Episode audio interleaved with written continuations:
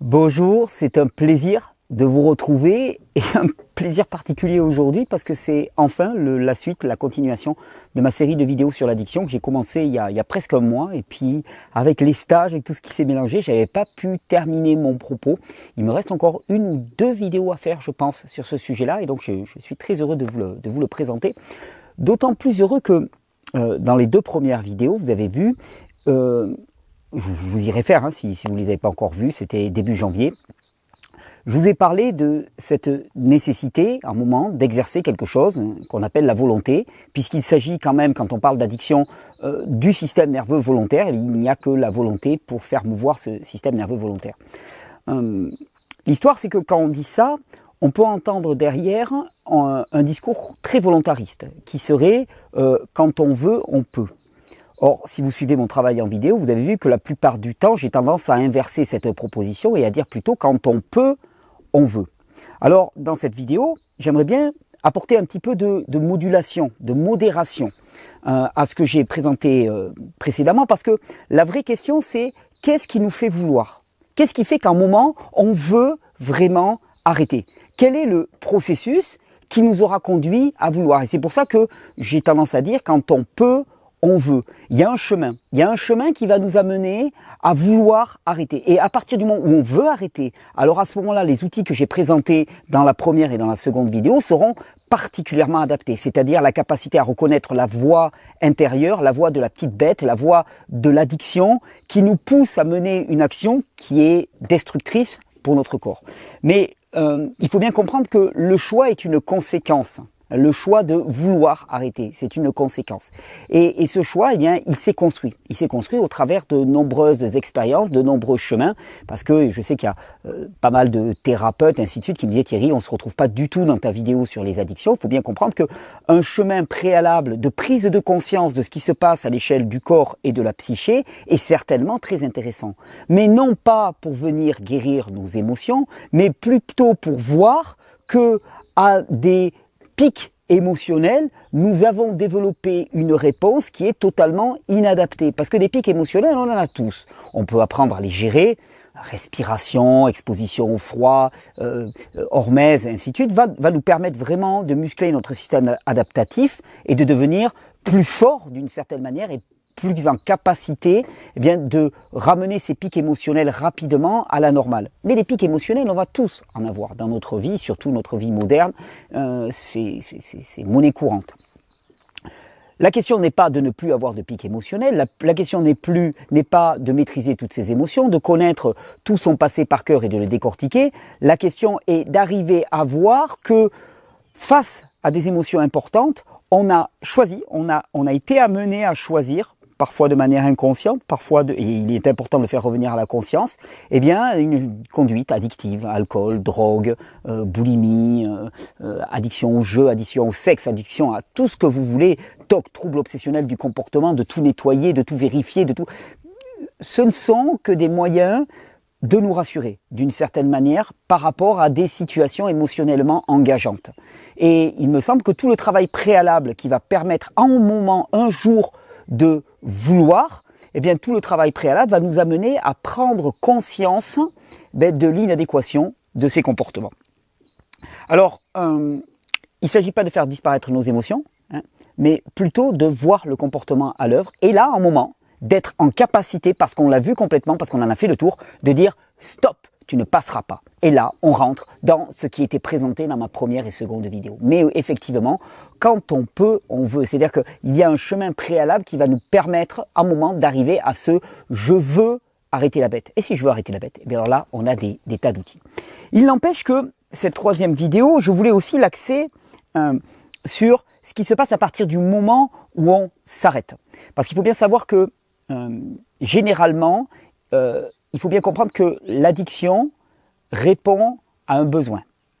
On développe ce comportement qui est une réponse, on est d'accord, qui n'est pas la plus, la plus judicieuse, mais on développe ce comportement pour une raison, en réponse à un besoin. Et donc il est important de remplacer l'addiction par quelque chose d'autre. C'est-à-dire qu'il faut faire un, un, jeu de passe-passe. Et dans le cadre de ce que j'essaie de vous présenter, il faut bien prendre conscience que la plupart des addictions conduisent à des très fortes carences physiologiques, micronutritionnelles dans l'organisme. Hein, que ça soit l'alcool, la boulimie, n'en parlons pas, avec déminéralisation maximale, l'utilisation des drogues diverses, des OPAC, des extasies, qui vont de toute façon induire un état d'hypercatabolisme dans l'organisme, puisque ce sont des stimulants. Des stimulants, ça veut dire que ça va tirer, tirer, tirer. C'est-à-dire qu'on va, on va, on va épuiser les réserves nutritionnelles de l'organisme beaucoup plus rapidement. Euh, j'avais fait un, un, petit, un petit topo. Euh, L'alcool, par exemple, on voit une forte déplétion de la vitamine B6, B1, l'acide folique, la vitamine A, la vitamine C, le calcium, le fer, avec une très forte congestion hépatique. Les opiacés, constipation, troubles intestinaux importants, stimulants divers, induisent un fort catabolisme qui aura conduit à un épuisement de l'organisme. Boulimie vomitive, très forte déminéralisation. Chaque fois qu'on vomit, chaque fois que quelqu'un se fait vomir, eh bien, il a une, il perd énormément de minéraux par la même occasion et ça induit en plus un état de, d'épuisement de l'organisme. Ce qu'il faut voir surtout c'est que quand on va s'arrêter, on se retrouve face à une situation qui a peut-être perduré pendant des années et qui a conduit, de toute façon, toutes les conduites addictives conduisent à l'épuisement de l'organisme. Et donc, épuisement de l'organisme, épuisement du système adaptatif, il va falloir aussi avoir un focus particulier sur le système cardiaque. Et c'est, alors je dirais pas amusant, mais on se rend compte souvent que c'est au moment où on s'arrête que les symptômes explose, les symptômes de l'épuisement de l'organisme. Un peu comme si l'organisme, tant qu'il était sous le coup de l'addiction, eh finalement euh, gérait comme il pouvait, et à partir du moment où on arrête, alors à ce moment-là, il y a la crise de sevrage, il y a la crise de manque, mais il y a aussi toutes les conséquences physiologiques qui ont été induites par ces pratiques addictives. Alors, dans le cadre de mon travail, on me demande souvent, mais Thierry, alors euh, pour une crise de sevrage euh, alcoolique, par exemple, quelqu'un veut s'arrêter de boire euh, ou de placer et ainsi de suite, qu'est-ce que tu pourrais recommander? Ben, Pour moi, il y a, y a deux, deux pendants à considérer. Le premier, c'est la carence micronutritionnelle. Et cette carence micronutritionnelle, qu'on peut combler par exemple, je vous en parler, par des jus de légumes, hein, ça me paraît une approche très très sensée pour ça, elle remplit aussi la fonction de remplacer l'addiction par autre chose. C'est-à-dire que ton addiction, tu le remplaces par un soin apporté à ton alimentation, un nouvel engagement sur un chemin de santé. Et ça, c'est galvanisant. Ça, ça porte, ça motive énormément. Alors, pour les carences micronutritionnelles, ça va être simple. On va choisir les épinards pour la constipation. Hein, tous ceux qui ont pris beaucoup de drogues, d'opiacés en particulier, euh, constipation à gogo, les épinards, ça va être un fabuleux débouche intestin. Les asperges, pour les reins, le persil pour les reins aussi en jus, vous pouvez passer à fond. La betterave, alors incontournable, je regardais la lumière ce que ça donne. La betterave incontournable amie du foie et de tout le système digestif, mais le foie est souvent très très touché dans les addictions, que ce soit l'addiction alcoolique ou l'addiction aux drogues et aux stimulants divers. Euh, les carottes, alors là ça va être général pour la reminéralisation et guérir les intestins et le foie d'ailleurs, les blettes pour la constipation, le citron pour le foie et la détoxification générale, le curcuma et le gingembre pour leur apport incroyable en antioxydants et en principe actif, ce sont des véritables plantes médicinales. Tout ça, ça va permettre vraiment de focaliser sur redonner à l'organisme les stocks micronutritionnels nécessaires qui lui ont été pris par ces mois, par ces années de conduite addictive qui l'auront épuisé, épuisé nerveusement et épuisé micronutritionnellement parlant. Par expérience, il y a un produit aussi que je valorise énormément euh, quand quelqu'un me dit voilà moi j'ai une conduite addictive et j'ai envie de j'ai envie de changer et j'ai envie de retaper mon organisme, c'est l'utilisation de l'eau de mer, ce qu'on appelle le plasma de Quinton généralement. À l'isotonie ou à l'hypertonie, isotonie même concentration que le sang, hypertonie concentration supérieure au sang, c'est la concentration normale de l'eau de mer microfiltrée qu'on peut trouver maintenant à l'achat. Et euh, l'eau de mer, eh bien, parce que les minéraux sont sous forme colloïdale dans l'eau de mer, parce que il y a du plasma, à il y a du, du plancton à l'intérieur de l'eau de mer et qui va recycler les minéraux et donc leur donner ce caractère organique qui les rend assimilables par le corps humain, ben vous avez une véritable bombe minérale. Et je pense particulièrement au risque cardiaque associé à un sevrage un petit peu trop rapide pour les alcooliques. Eh bien, le plasma de Quinton est pour moi une véritable panacée, qu'on le prenne sous forme orale, ce qui est autorisé, ou qu'on le prenne en injection sous-cutanée ou intraveineuse, ce qui est totalement interdit en France. Mais il n'empêche, il paraît qu'il y a quelques inconscients qui font ça, donc je le mentionne quand même pour la forme. Il paraît même d'ailleurs que c'est très très très efficace. Alors toujours pareil, quand vous injectez du plasma de Quinton à l'isotonie, dès que vous passez dans le milieu intérieur plasma de Quinton à l'isotonie, préparez pour l'injection. Hein. C'est-à-dire micro-filtré à 2 microns, c'est ce qu'on appelle une stérilisation à froid. Hein. On ne s'injecte pas des crevettes et du, sable dans les, dans les veines. Attention à ça. Alors, il est certain que pour accompagner la crise de sevrage, il est d'abord très important de se renseigner se renseigner parce que substance par substance, eh bien il y a, il y a des spécificités et idéalement se faire accompagner par un spécialiste du sevrage. Ça, ça peut vraiment être très intéressant en plus de tout l'apport micronutritionnel. Forcer le contenu micronutritionnel, ça c'est incontournable aussi. Il y a des plantes qui peuvent vraiment vous aider aussi pendant la crise de sevrage. Ce sont les plantes calmantes qu'on connaît généralement, la valériane, la passiflore, euh, à quoi je pourrais penser, l'ashwagandha par exemple, Vitania somnifera, euh, le houblon. Hein. Après, il y a des plantes un peu plus limites psychotropes, hein, comme l'écorce de Mulungu, M-U-L-U-N-G-U, trouverez difficilement en France, mais sur le net, vous devez pouvoir trouver ça en Europe. Hein. Le kratom aussi, hein, qui est une plante qui est classée parmi les psychotropes, mais qui, qui n'éduque pas de conduite addictive et qui, quelque part, permet de décélérer par palier, de pas tirer le frein à main trop violemment. Et puis, euh, ils vont pas pouvoir, pouvoir soutenir le cœur, toujours pareil, avec de l'aubépine, avec de l'ail en plante médicinale, soutenir le foie avec du chardon-marie, euh, avec, euh, avec de la bardane, par exemple, ça vous trouverez très facilement sur le net. Euh, soutenir les reins avec du pissenlit, de la racine de, de bardane aussi, du persil, le persil, que ce soit en jus, que ce soit en infusion, que ce soit en, en plante fraîche ou en plante sèche, ça va être vraiment une panacée pour soutenir tout le système. Mais ce qu'il faut bien réaliser surtout quand on, parle d'addiction comme ça, euh, excuse-moi, je refais le focus, euh, c'est à quel point il y a un processus avant qui nous permet de voir la bête à l'œuvre. Quand on voit la bête à l'œuvre, il y a un positionnement, et c'est là où tu exerces ta volonté pour dire stop, tu ne passeras plus.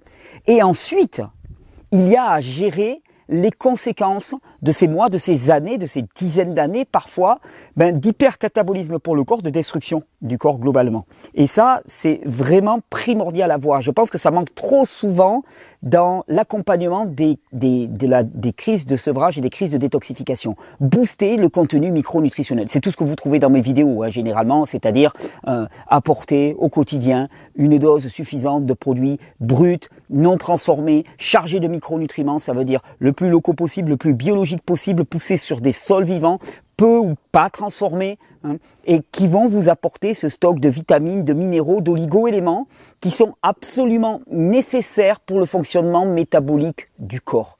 Et une fois que vous avez fait ça, vous avez vu la bête à l'œuvre, vous vous êtes positionné, vous nourrissez le corps, vous faites une décélération par palier, vous utilisez les plantes médicinales si besoin pour soutenir les organes qui sont le plus en difficulté. Pensez au foie. Le foie est toujours celui qui a le plus chargé quand on parle de détoxification euh, alcoolique, drogue, etc.